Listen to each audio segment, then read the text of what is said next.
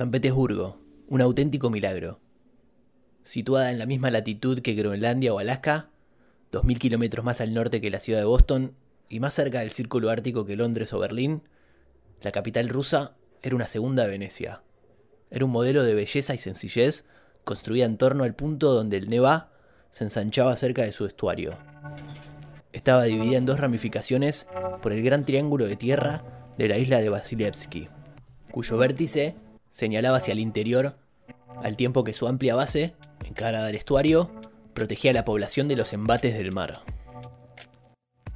Bobrov no conocía mayor goce que el de aproximarse por barco desde el oeste, por aquel largo y ancho recoveco del Báltico conocido como el Golfo de Finlandia, para subir por el estrecho canal que rodeaba la isla y desembocar en el cauce del río que se prolongaba frente a él como una enorme y plácida laguna.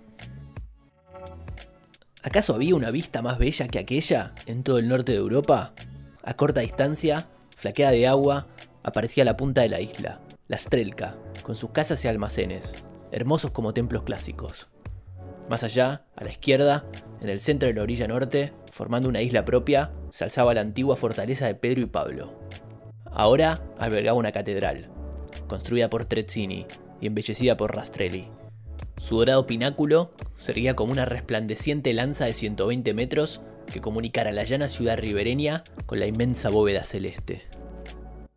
A la derecha, por la orilla meridional, estaban los edificios de almirantazgo, construidos por Pedro el Grande, y las fachadas barroca y clásica del Palacio de Invierno y el Hermitage.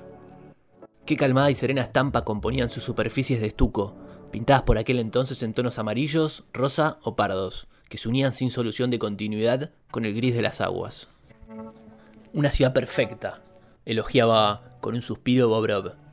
Puede ser masculina y femenina a un tiempo.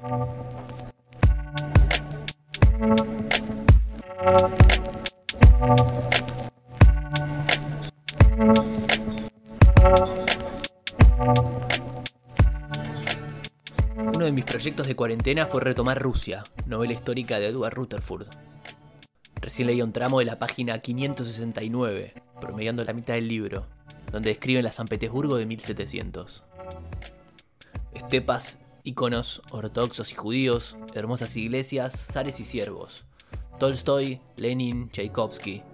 Este libro consigue lo que parecía imposible, abarcar la vastedad de la madre Rusia.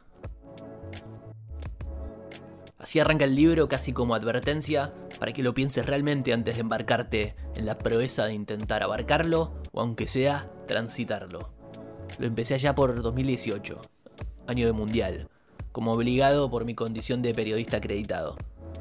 Lo pasé por trenes, aviones, con lo que implica transportar mil páginas físicas. Lo abandoné cuando volví y ahora, encerrado a unos 15.000 kilómetros de aquellas tierras heladas en el fin del mundo, me funciona como válvula de escape. Me hace viajar por algunos lugares en donde estuve, pero también por muchos otros en los que no. La interminable estepa por donde vagaban los pueblos tártaros, los salvajes cosacos, la Rusia imperial de los Romanov, la revolución. Imposible recorrer tanta inmensidad. Lo más difícil de un libro tan abarcativo de todas formas es enfocarse. Seguir algo tan largo sin poder evitar a los 5 minutos ponerme en Google Maps a buscar la primera región impronunciable que mencionen, para terminar viendo videos de YouTube donde unos gallegos viajan a dedo por Mongolia. Mi mente ahí me trata de bajar del vuelo y me lleva a lugares a donde sí estuve, como San Petersburgo. Me reconforto pudiendo dar fe de aquella descripción, quizá la ciudad más imponente y espectacular en la que haya estado alguna vez. De todas formas, una vez más, me voy a lo imprevisto ese límite entre lo conocido y lo a conocer. Hace dos años ya que estuve en Rusia. En Moscú, en la Plaza Roja, en San Petersburgo, en el Hermitage, en el Palacio de Invierno. Vi jugar a Messi y a Hazard a Mbappé. Estuve en el Luzniki viendo la final del mundo. Pero también estuve en Bronitsy, un pueblito a 60 kilómetros de Moscú, donde el azar los premió con la visita de la delegación argentina.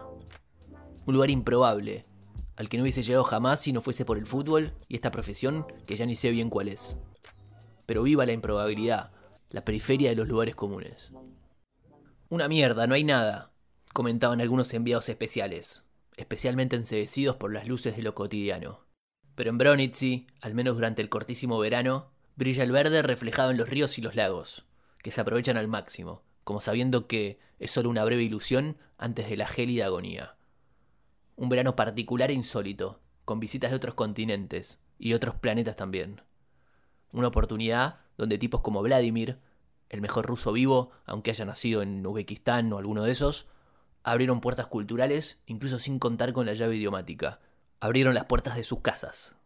En Bronitzi confirmé lo que ya había sentido en Piliach, que la distancia entre los sucesos y su probabilidad son mi unidad preferida para valorizar las experiencias. Hey, Mr. Tambourine Man, play a song for me. I'm not sleepy, and there is no place I'm going to.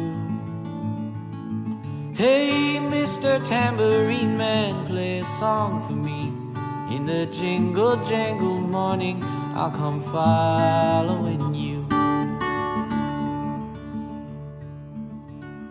Though I know that evening's empire is returned into sand, vanished from my hand, left me blindly here to stand, but still not sleeping.